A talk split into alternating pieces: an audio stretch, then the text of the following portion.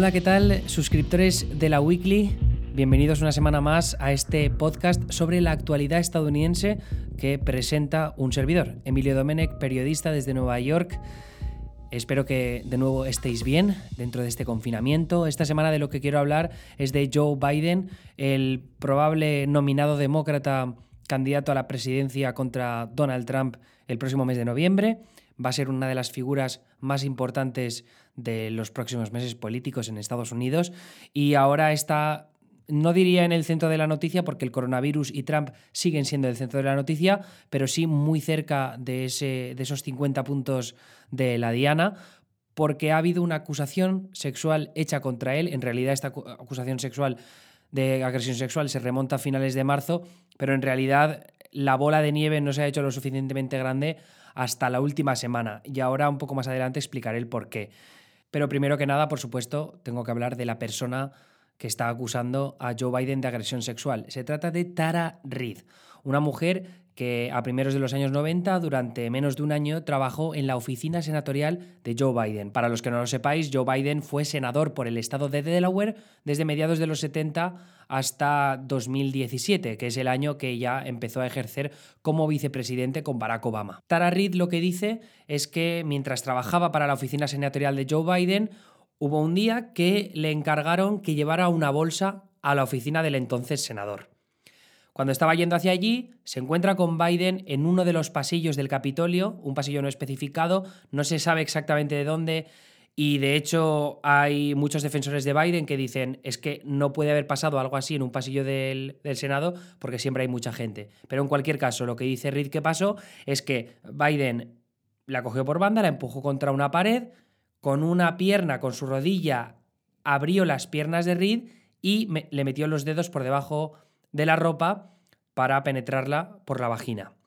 En ese momento, Reed empuja a Biden, Biden reacciona de forma un poco violenta, no físicamente, pero sí en las palabras, porque le dijo, había escuchado o creía que yo te gustaba. Y luego dice, no eres nadie para mí, no eres nadie, y después parece que hay un cambio de actitud, la coge de los hombros y le dice, estás bien, estás bien. Y se va. Ese es el resumen de lo que pasó aquella jornada según la acusación de Tara Reid. Más adelante, Tara Reid presenta una reclamación a sus superiores, en concreto a tres de ellos. Esos tres superiores que han trabajado para Biden dicen no recordar una acusación de esas características y tampoco ningún acto inapropiado por parte de Biden, de quien dicen que siempre ha sido una persona que se ha comportado de forma ejemplar a lo largo de su carrera, o al menos de los años que han estado trabajando para él. Luego también Tara dice que presentó una queja formal a una oficina de personal dentro del Senado. Es una queja que ella no tiene ninguna copia y que tampoco todavía se ha conseguido obtener por parte del Senado. No se sabe si existe o no. Ella lo que sí dice al menos en entrevistas recientes con The Intercept o con Associated Press, es que en esa queja no habló de la agresión sexual, sino que simplemente habló de comportamiento inadecuado o que ella, por el que ella se ha sentido incómoda alrededor de Biden.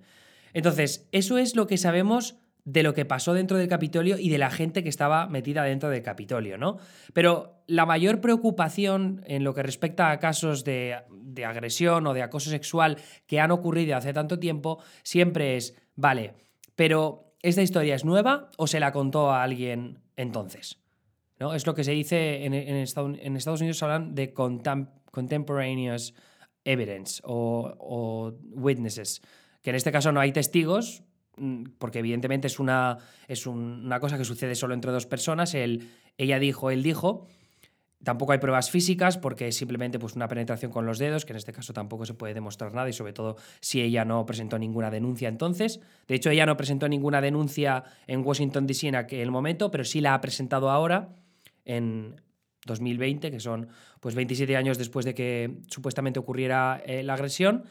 Pero, de nuevo, los medios de comunicación, desde que ella diera su entrevista a un podcast de izquierdas a finales de marzo contando la agresión, pues a lo largo de, de las siguientes semanas los medios eh, han investigado para ver si hay gente a la que Tara Reid contó esa historia. Entonces, tienes a The Washington Post, Associated Press y The New York Times que encontraron dos fuentes diferentes que corroboran que Tara Reid les contó esa historia en el pasado. una es una amiga eh, que, a la que se lo contó en 1993, esa agresión sexual, y la otra es otra amiga o compañera de trabajo que se lo contó en 2008, que coincidiría con el año en el que Joe Biden estaba presentándose a la vicepresidencia, a la vicepresidencia junto a Barack Obama.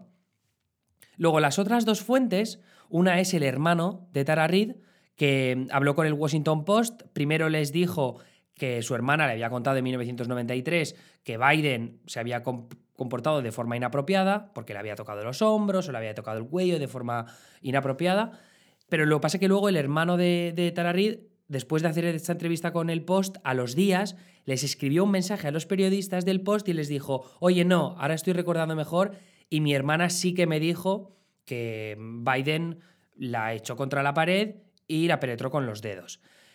Un punto importante de este tema es que esto de que Tara Reid dijera que Joe Biden la tocó de forma inapropiada en el cuello y en los hombros es algo que Tara Reid ya contó en abril de 2019 que es cuando Joe Biden anunció su candidatura a la presidencia en las primarias demócratas. Porque en ese momento salieron eh, numerosas mujeres a acusar de Biden de tocar demasiado. Eh, tiene, es verdad que Biden tiene fama de tocón. Si de hecho buscáis vídeos en YouTube y ponéis eh, Touchy Feely Biden, encontraréis muchos vídeos de Biden pues siendo demasiado cercano con las mujeres, ¿no? Poniéndoles pues poniéndoles eh, frente con frente, cogiéndolas de la cara, del cuerpo, con las niñas también a veces es eh, como muy tocón.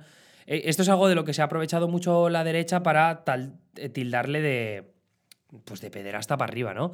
Que en este caso es un poco exagerado, pero sí que ha habido mucha preocupación por la forma en la que Biden invade el espacio personal de las personas, sobre todo en lo que tiene que ver con mujeres. Entonces, eh, ya digo que en su momento Tara Reid fue una de esas mujeres que salió dando su nombre y contando cuál había sido su experiencia con Biden, en este caso que le había tocado de forma inapropiada en los hombros y en el cuello, pero no habló nada de agresión sexual. De hecho, The Associated Press había sacado... Eh, a relucir las notas que por, aquella época tomaron sus periodistas de, las declaraciones de Reed y, ya dicen que, que, por entonces no comentó nada de ninguna agresión sexual. La primera instancia de agresión sexual por parte de Reed, ya digo que solo se remonta al pasado mes de marzo. Eh, un año después de esa primera acusación de decir que, que, Biden la tocó de forma inapropiada. En su momento, en abril del año pasado, en 2019, Biden ya publicó una disculpa diciendo que iba a ser mucho más cuidadoso a la hora pues, de, de no invadir el espacio personal de las mujeres, ¿no? que él sabe que los tiempos han avanzado y que ya no es normal tratar así a la gente tan de, tan, de, forma tan cercana. Él lo que argumentaba es que es su forma de tener más cercanía con los votantes, ¿no? Ahí ya es algo que me parece que tenéis que ver vosotros en primera persona antes de hacer una valoración, porque creo que yo no lo puedo explicar demasiado bien y tampoco quiero ser injusto con las mujeres que le acusan de que es inapropiado y tampoco injusto con Biden, que él dice que es parte de su forma de hacer política o de, o de, tratar con los votantes, ¿no? Con, su, con la gente a la que representan el gobierno. Así que eso ya os lo dejo que valoréis a vosotros. Pero volviendo a lo de Reed, como decía, esas dos fuentes anónimas, que son amigas que han dicho que, que sí que se lo ha contado, luego su hermano, que también dice que, que Reed le contó la acusación en 1993, y luego su madre, la madre de Reed murió en 2016, así que no, no, se puede demostrar que realmente ocurrió de esa manera y que su madre sabía de la acusación de agresión sexual. Pero Reed lo que sí que decía es que ella recordaba que su madre había llamado al programa de Larry King. Larry King es un presentador súper, súper conocido en, Estados Unidos. Si veis cualquier vídeo de él, buscadlo en YouTube o en Google. Si veis la cara, sabréis exactamente quién es. Ha salido en, en vamos, millones de series, en Los Simpson, en Padre Familia, ese, vamos, ese tipo de series que siempre tocan mucho la cultura norteamericana, estadounidense, perdón, eh, lo, vais, lo, vais, a reconocer enseguida. Entonces, eh, ya digo que Reed dice que ella recuerda que su madre llamó al programa de, Larry King en 1993 para, para hablar de la acusación que había hecho su hija y hace una semana de Intercept, que es un medio de izquierdas, que, ellos tienen sus intereses propios en bajarse a Biden porque son muy pro Bernie, ¿no? Pero aún así, Es cierto que The Intercept ha hecho un reporterismo encomiable en lo que significa la acusación de Tara así que no creo que haya que desestimar sus reportajes solo por el hecho de que sean muy pro Bernie. Evidentemente ellos tienen un interés en que esta noticia pues tenga más atención mediática, pero en cualquier caso, ellos fueron los que han conseguido hacerse con esta cinta del programa de Larry King de CNN en la que salía una llamada de una mujer que dice que es de San Luis Obispo, California, y dice que su hija ha tenido problemas con un senador prominente y que no sabe qué hacer con, con esos problemas. Porque dice que cuando los contó sus problemas en la oficina senatorial, la despidieron. Y este es un tema que no he comentado antes, que ahora desarrollo. Ella lo que, Tara Reid lo que dice es que en el momento en el que le dijo a esos tres superiores de la oficina senatorial de Biden que había habido comportamiento inapropiado hacia ella por parte del senador, lo que pasó es que la reasignaron dentro de la oficina senatorial y esto es algo que han demostrado becarios que han sido consultados por los medios de comunicación en los últimos días. Esos becarios lo que dicen es que es verdad que de un día para otro, sin tener una justificación concreta, Tara Reid dejó de ser la supervisora de esos becarios. Y luego, pues cosa de unas semanas más adelante, Tara Reid dice que a ella le dijeron que se buscara otro trabajo. Esto no se sabe a ciencia cierta, pero lo que sí que es verdad es que en agosto Tara Reid dejó de trabajar para la oficina senatorial de Biden y se mudó a California. Volviendo a lo, de, a lo de la madre. La madre, ya digo, llama a Larry King al programa y dice que su hija ha tenido problemas con un prominente senador y que en el momento en el que versó esos problemas a sus superiores, la echaron. ¿Qué pasa? Que en el vídeo de Larry King, la madre dice que su hija no ha podido contar esos problemas que ha tenido con el prominente senador, entre comillas, y que no sabe qué hacer con ello. Entonces, dice que no quiere ir a la prensa por respeto hacia el senador. Y se queda ahí la llamada.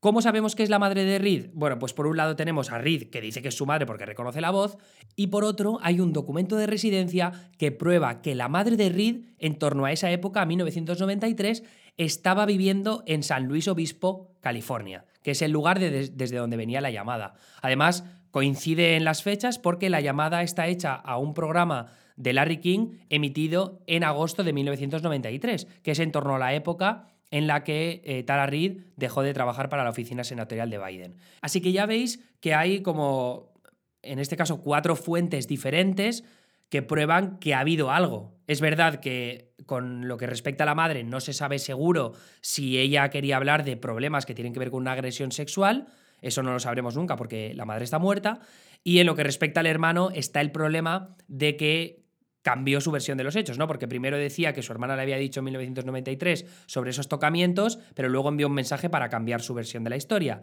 Y luego, en lo que respecta a las otras dos fuentes, esas dos amigas que dicen que Tara Reid sí que se lo contó en el pasado, una en el 93 y otra en 2008, pues son fuentes anónimas. Entonces eso dificulta un poco más eh, la versión de Reid.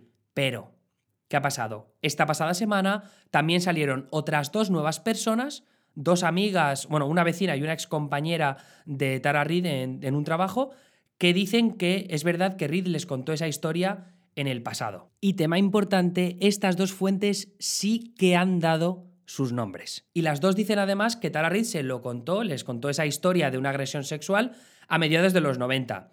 Una vecina suya en California dice que Tara Reid le contó la agresión sexual por parte de Biden y que ella notó como pues Reid estaba un poco traumatizada al respecto, ¿no? Y que cuando le contó la historia estaba llorando. La otra persona es una ex compañera de trabajo, ambas trabajaban para un senador estatal de California. Lo que Tara Reid le contó es que su ex jefe en Washington, D.C., la había acosado sexualmente y lo decía más que nada por una preocupación de que no quería que le pasara algo parecido en esa oficina del senador estatal de California. Entonces, ya digo que ya le dijo el jefe en Washington, D.C., pero no sabe o no recuerda si le concretó que había sido específicamente Joe Biden. Entonces, ya son otras dos fuentes más que corroboran que esto no es una historia que acaba de ser inventada. Y, claro, evidentemente ha habido más atención nacional en lo que respecta a la, acusación contra Joe Biden. Eh, el, único problema de todo esto es que las cadenas de noticias de cable, como son eh, CNN o MSNBC, parece que no han querido entrevistar a Tara Reid en televisión. Sin embargo, sí que lo han hecho canales de YouTube populistas como son eh, Rising. En cambio, Joe Biden sí que ha tenido esa ventana porque el programa Morning Joe de MSNBC entrevistó a Joe Biden sobre esta acusación de agresión sexual el pasado viernes y Joe Biden lo que hizo fue negar tajantemente que algo así se hubiera producido. El tema con esa entrevista, y que es algo que, se va a ver muy repetido a lo largo de los próximos días, es que eh, Mika Bresinski, que es una de las periodistas de Morning Joe, le insistió varias veces a Joe Biden sobre los llamados archivos de la Universidad de Delaware. ¿Qué pasa? Que como Joe Biden tiene una carrera extensísima como figura pública, él lo que hizo en 2012 es darle muchísimos documentos sobre su carrera, pues eh, escritos, mm, discursos, posturas políticas a la Universidad de Delaware para que ellos, pues en un futuro, investiguen, ordenen y hagan lo que quieran con esos documentos. Es una forma, pues yo qué sé, de, presentarlos en una exposición y decir, mira, esto es el historial de Joe Biden, eh, podemos hacer una cronología de todas las decisiones políticas que tomó a lo largo de su carrera. Ese tipo de cosas, os imagináis, como un puñetero museo, ¿no? ¿Qué pasa? Que la Universidad de Delaware se había comprometido a no hacer públicos esos documentos, esos archivos de Joe Biden hasta dos años después de que se retirara de la vida pública. Entonces, si ahora se presenta a la presidencia, evidentemente los de la Universidad de Delaware se tienen que esperar porque si lo eligen presidente, pues hasta que no deje de ser presidente y pasen dos años, se supone que no pueden hacer públicos esos archivos. Pero lo que le dijo Mika Brzezinski, la periodista, es, oye, ¿y por qué no haces públicos los archivos ahora para tener la mayor transparencia posible y ver si ahí se encuentra algo sobre lo que pudo pasar con Tara Reid. La queja formal que ella presentó o cualquier otra cosa. Entonces Biden, el argumento que da en la entrevista, dice, mira, no quiero que se publique todo esto porque son documentos en, en muchos casos pues sobre mis posturas políticas que ahora se pueden sacar de contexto y aprovechar contra mí, contra mi campaña política a la presidencia, contra Trump. Que eso tiene todo el sentido del mundo, ¿eh? Además que ahí puede haber mucha mierda que sacar y sobre todo con, con la carrera que tiene mm, Joe Biden, vamos, es que no lo descarto en absoluto. Lo que le insiste Mika Brzezinski en la entrevista es, oye, pues mira, que busquen el nombre de Tara Reid y que solo publiquen aquello que tenga que ver con ella, potencialmente. Que la verdad es que es está bastante, bastante bien argumentado por parte de Mika Brzezinski, insistirle por ese lado. Sin embargo, en la entrevista Biden recula, no sabe exactamente qué decir y ahí se queda la cosa. Lo que sí que ha hecho la campaña de Joe Biden es decirle al Senado que si ellos tienen cualquier queja formal eh, por parte de Tara Reid en aquellos años, que la publiquen. Entonces, eso es lo que, a lo que estamos a la espera en estos momentos para ver si existe esa queja formal y qué es lo que dice. Tara Reid ya ha dicho que ahí no menciona nada de la agresión sexual, pero es bastante probable que por parte de la campaña de Biden, si se encuentra esa queja formal y no pone nada excesivamente grave, pues se van a quedar con eso y van a pasar página. Desde la izquierda y desde la derecha pro-Trump, por supuesto que no lo van a dejar pasar. Los de, los de la izquierda, pues porque son más pro-Bernie Sanders y creen que todavía queda algo de esperanza para que Bernie sea el nominado demócrata, y por parte de Trump, porque no hay nada más divertido para la derecha pro-Trump que tildar de hipócritas a, los demócratas, sobre todo en un tema como el Me Too, ¿no? en este caso, los hipócritas son los republicanos también, porque ellos son los que siempre han denostado a las víctimas y los que han hablado de los llamados excesos del Me Too. Sin embargo, ahora saben que lo pueden usar a su favor para eh, tildar de hipócritas a los demócratas, que en este tema de la acusación sexual contra Joe Biden, pues o han estado más callados, o han creído mucho más rápidamente a Joe Biden, o, han no, no, voy a decir menospreciado, pero sí que han apartado muy rápidamente la acusación de, de Dara Reid cuando en su momento, cuando ha pasado pues, con, con, otras figuras políticas o conservadoras, como el propio Trump o como el ahora tribunal de, o sea, el juez del Tribunal Supremo, Brett Kavanaugh, pues no han sido tan permisivos, ¿no? En, en 2018, y es algo de lo que hablo en la newsletter un poco más en profundidad, lo que pasó es que Cábano estaba pasando por el proceso de confirmación para ser un nuevo juez del Tribunal Supremo, que es una, pues, una figura importantísima en la vida pública de Estados Unidos. Y, entonces salió una mujer, Christine Blasey Ford, que acusó a Brett Kavanaugh de haber intentado violarla o agredirla sexualmente durante una fiesta cuando ambos iban al instituto. Y ella tenía 15 años y él 17. Se lió la de Dios y los demócratas pues dijeron que creían a Blasey Ford por esta idea que el Me Too ha tenido durante bastante tiempo, que es vamos a creer a todas las víctimas y que en los últimos años ha reconvertido más en vamos a escuchar a las víctimas y luego a investigar aquellas acusaciones que hagan para ver quién es inocente y culpable. Pero vamos, que en lo que respecta a, a y a Blasey Ford, los demócratas pasaron muy rápido a, a creer a la víctima y en este caso ir en contra de Cábano, porque era pues otro juez que se iba conservador que se iba a sumar al Tribunal Supremo y esto para los demócratas es un problema porque un juez del Tribunal Supremo es un cargo vitalicio y, y hasta que no muera o se jubile pues no hay forma de sacarlo de ahí. Entonces, por eso digo esto del tema de la hipocresía de la que están hablando los, los republicanos, que es algo que vais a ver repetido muchísimo en redes sociales a lo largo de las próximas semanas.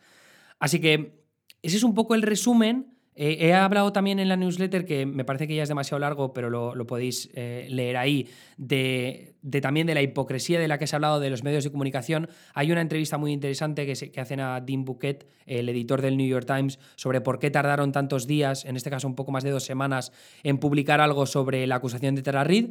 Pero yo creo que a nivel de praxis periodística y de ética, o, como queráis llamarlo, es, es bastante interesante por, esa, por ese lado. Pero de todas maneras, ahora estamos a la espera de que pues, salgan más reportajes sobre esta acusación para ver si salen nuevas fuentes o esa queja formal de la que he hablado antes, porque será la única forma de que esta historia siga rodando, ¿no? Porque si no hay nuevos titulares, esta, esta acusación al final lo que va a hacer es diluirse. Yo creo que ni republicanos ni la parte de la izquierda del Partido Demócrata van a dejarlo estar y van a seguir insistiendo para que los medios de comunicación no pierdan el norte e insistan en la campaña de Biden por, por más declaraciones sobre este tema.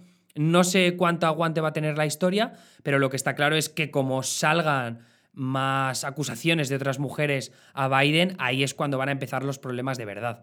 Y se va a ver si esto puede acabar con su campaña o no. Algo que me parece muy, muy, muy complicado a estas alturas, cuando ya todo el establishment demócrata ha puesto todas las fichas a su color. Así que pendientes de, de cualquier novedad en ese terreno, lo voy a dejar ahí.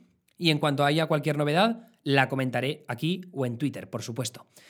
En fin, eso ha sido todo por esta semana. Lo que sí que quiero que sepáis es que el pasado viernes saqué un podcast especial hablando sobre las posibles candidatas a la vicepresidencia que, está considerando Joe Biden para su ticket demócrata. Mm, ese podcast es especial porque solo va para suscriptores premium de la Weekly, que como ya sabéis son 5 euros al mes, que es una forma de apoyar no solo mi trabajo con esta newsletter y este podcast, sino también de todo lo que hago en Twitter por amor al arte. Así que si os sumáis a ese equipo de suscriptores premium, pues eh, el Cosmos os lo pague, os lo agradecería muchísimo. Y si no podéis colaborar en ese aspecto, siempre podéis ayudarme poniendo una reseña eh, del podcast en iTunes, que es tan fácil como coger, coger vuestro móvil, vuestro iPhone, meteros en la aplicación podcast, buscar la weekly y ahí abajo del todo, en el perfil del podcast, veréis que pone escribir una reseña. Y ponéis cinco estrellas o las que consideréis y escribís algo rápido. A veces creo que no hace falta ni escribir nada. Pero bueno, si escribís algo bonito, mejor que mejor. En fin, un abrazo muy fuerte, cuidaos y me escucháis la semana que viene aquí en la Weekly. Hasta luego.